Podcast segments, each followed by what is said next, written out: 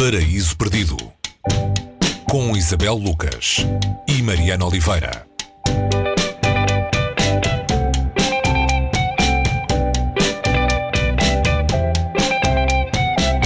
Je crois que chez vous, vous pardonnez beaucoup à l'homme. Le problème, c'est qu'on ne se pardonne beaucoup, on ne se pardonne pas à nous-mêmes. Non, ça nous n'avons pas le droit. N'avons pas le droit. O historiador das ideias, que era o centro da Europa, um dos grandes intelectuais do século XX, foram algumas eh, das coisas que se escreveram e disseram por aí nesta semana em que perdemos George Steiner, filósofo, ensaísta, crítico literário, foi tudo isso. Uh, morreu nesta semana, 3 de fevereiro de 2020, aos 90 anos. Podendo fazê-lo, não deixamos de o fazer. Esta semana trazemos aqui ao Paraíso Perdido uh, um pedacinho da imensa obra escrita de George Steiner. O livro é A Ideia de Europa especialmente a calhar, Isabel, nesta, nestes tempos em que se calhar não temos muita ideia uh, do que é que a Europa é. Sim, parece que foi uh, aqueles acasos uh, preparados. Quando, quando o George Steiner morreu, um, algumas pessoas vieram dizer, um, com alguma razão, um, e o mundo de Steiner, ou a Europa de Steiner, não tinha já acabado.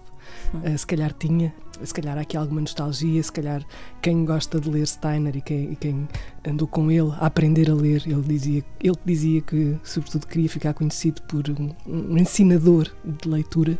Essa nostalgia dessa, dessa Europa.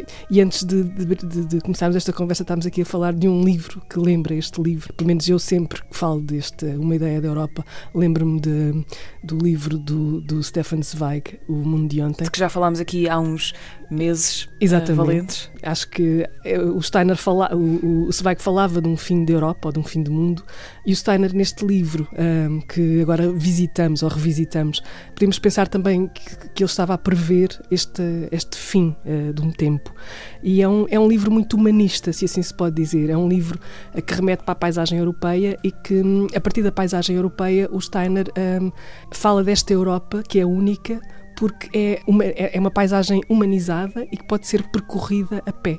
A Europa. Onde as distâncias são pequenas. Sim. E há cafés. E há cafés. E os cafés são o centro deste mundo. Uh, o centro da discussão, uh, o sítio do encontro, o sítio da tertúlia, o, o ponto que é simbólico da troca pensamento. Há esta ironia também curiosa. Eh, Steiner viu por poucos dias o Reino Unido a sair da União Europeia. Sim, não sabemos o que é que ele terá pensado. Eh, provavelmente terá sido um dia triste, eh, simbolicamente triste para ele.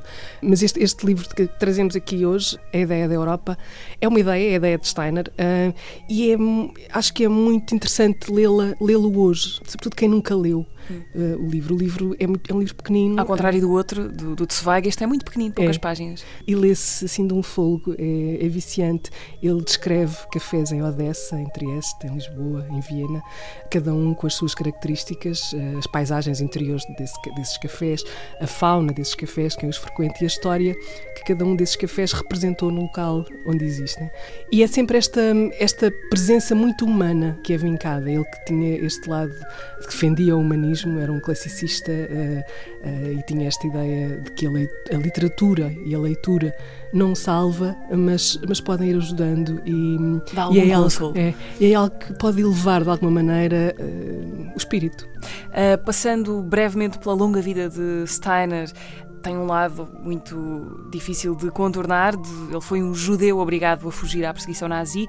Nasceu em Paris uh, porque os pais já tinham sido forçados a, a, sair de Viena.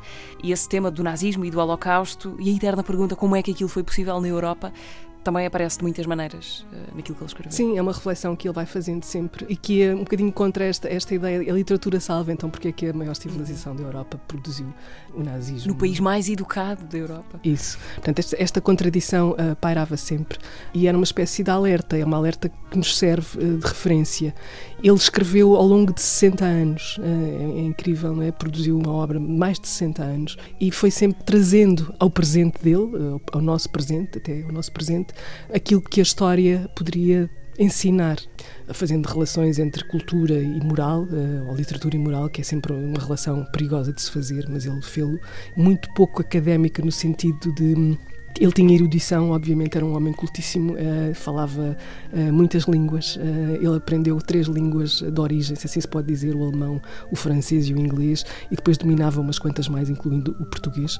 E, portanto, era a ideia da clareza, essa ideia de que ele dizia que queria, sobretudo, ensinar a ler, ao ser conhecido por este, esta faculdade, se assim se pode dizer, esta característica.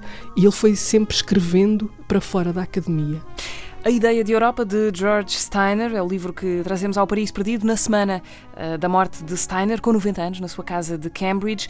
Uma nota rápida para terminar: uh, podem ver completo no YouTube o registro do encontro entre Steiner e António Lobantunes. Aconteceu em 2011, organizado pela revista Ler. Ouvíamos um pedacinho disso uh, no início da rubrica. Tudo isto porque Steiner era admirador de Lobantunes, confesso. Sim. Vice-versa, ele levantou-nos admirador de Steiner.